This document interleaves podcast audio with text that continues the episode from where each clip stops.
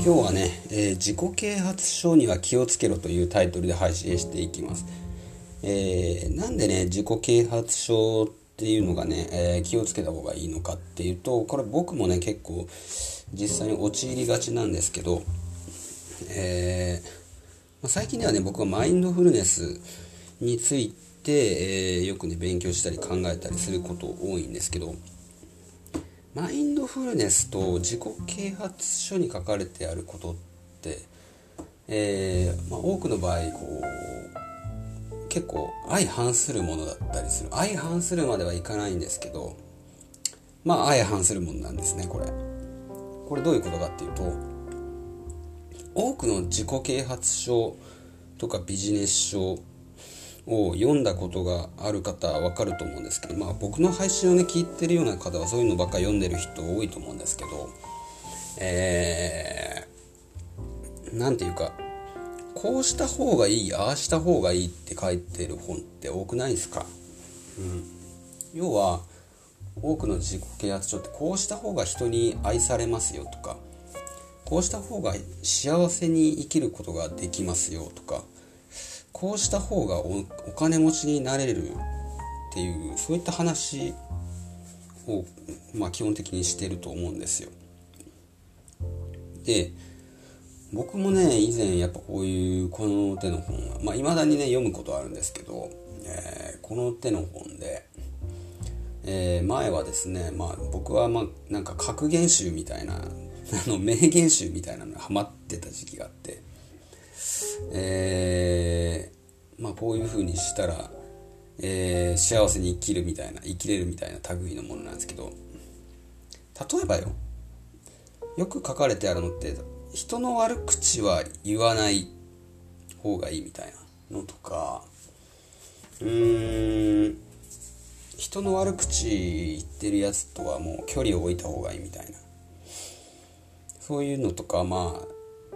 要は人生の指南書としてはもうそういったことをまあ大体書かれてあるわけなんですけど、まあ、他にもいっぱいありますよ。うん。礼儀はわきまえた方がいいみたいなのとかもあるし。うん。で、そういうのって、まあ正しいこと言ってる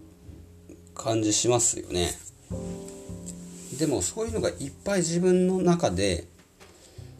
インストールされちゃうとですねそれと違う行動を自分が取ってしまった時に、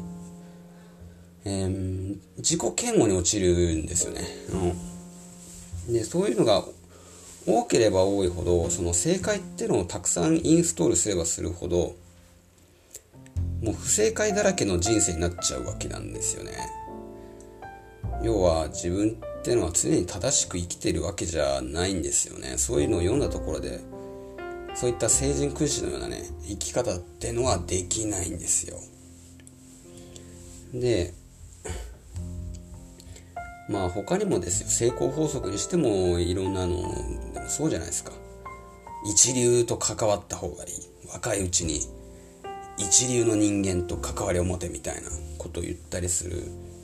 書いてある自己啓発書とかそういうことを言ったりする人いますけど一般人がよどうやって一流の人と関わるんだよっていう話なんですよね。難しいんですよそもそもそれが。でそんなことできない自分はやっぱり小さい人間だなと思ってしまったりね、うん、結局どんどん自分を縮こまらせていく。自分がもうどんどん小さくなっていくんですね。そういうものを、えー、まあ、そういう本を読めば読むほどだしそういう人とそういう人のインフルエンサーとかそういったことを言ってる偉い人の話を聞けば聞くほど自分が小さく見えてきたり自己嫌悪に陥る。自分はやっぱり違うことをしてきて自分はやっぱりダメなんだと思ってしまうんですね。で僕はだからこういうビジネス書とか、えー、自己啓発書の類ってのはまあやっぱやっぱり一歩引いた目でね見ていかないといけないなってのはやっぱ常々思うんですね。であのー、ただね僕の配信ってのはちょっと違うんですよそういうのとは。こういうふうに生きた方がいいよっていうことは僕は基本的にはえー、思ってなくて、まあ、全て受け入れるってやっぱりスタンスこれが一番メンタルを整えると思うんですよ。まあ悪いことしちゃった自分とかも過去には絶対あるわけだしさ。うん。えー、悪いことしてしまったとかえー、まあ、生きてる上であのまあそういった幸せになる方法とか成功する方法とは全然違う行動をとってる自分とかそういったものを全部ひっくるめて受け入れる。それが、えー、マインドフルネスの考え方であったりね、うん。まあ、セルフコンパッションであったりするわけですよ、うん、あるがままの自分をやっぱり受け入れる。これが一番ねメンタルの安定には大事なんじゃないかなと僕は思ってるんですね。なのであまりねたくさんこう成功法則とか、えー、幸福になる方法とか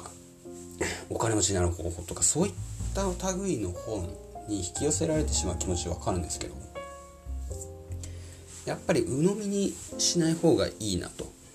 ああいうのを書いている人はやっぱ成功者が書いてるんで、うん、どうしても一般人にはあの再現性のないことが書かれてあるですね基本的には、うん、なので、えー、じゃあどうすればいいかっていうとやっぱり、あのー、普通の人だったらうん。やっぱどうしたら幸せになれるかって考えた時に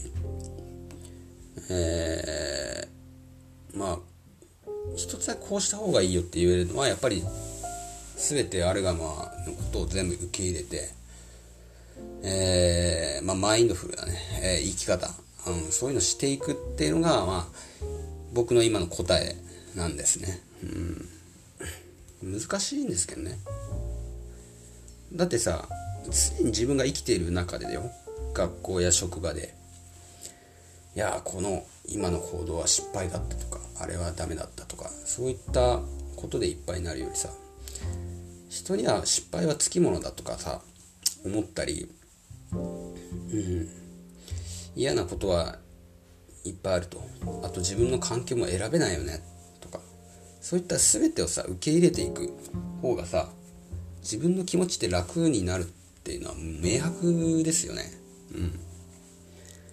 うん。だからまあいい悪いとかを判断しないってことが大事なんですよまず。大事で、うん、それをやっていくには自分の気持ちっていうのに、えー、気づくこと、えー、マインドフルネスってのは気づきなんですよね。簡単に言えば。気づき。気づきを得て、まあ、自分がどういうふうに考えているかっていうことを理解していく。そしてまあ一つ一つに執着せず手放していく。これがまあ今のね自分の僕の生き方の最適解なんじゃないかなと、うん、楽な生き方のね。うん。ということで今日の配信は終わりたいと思います。ありがとうございました。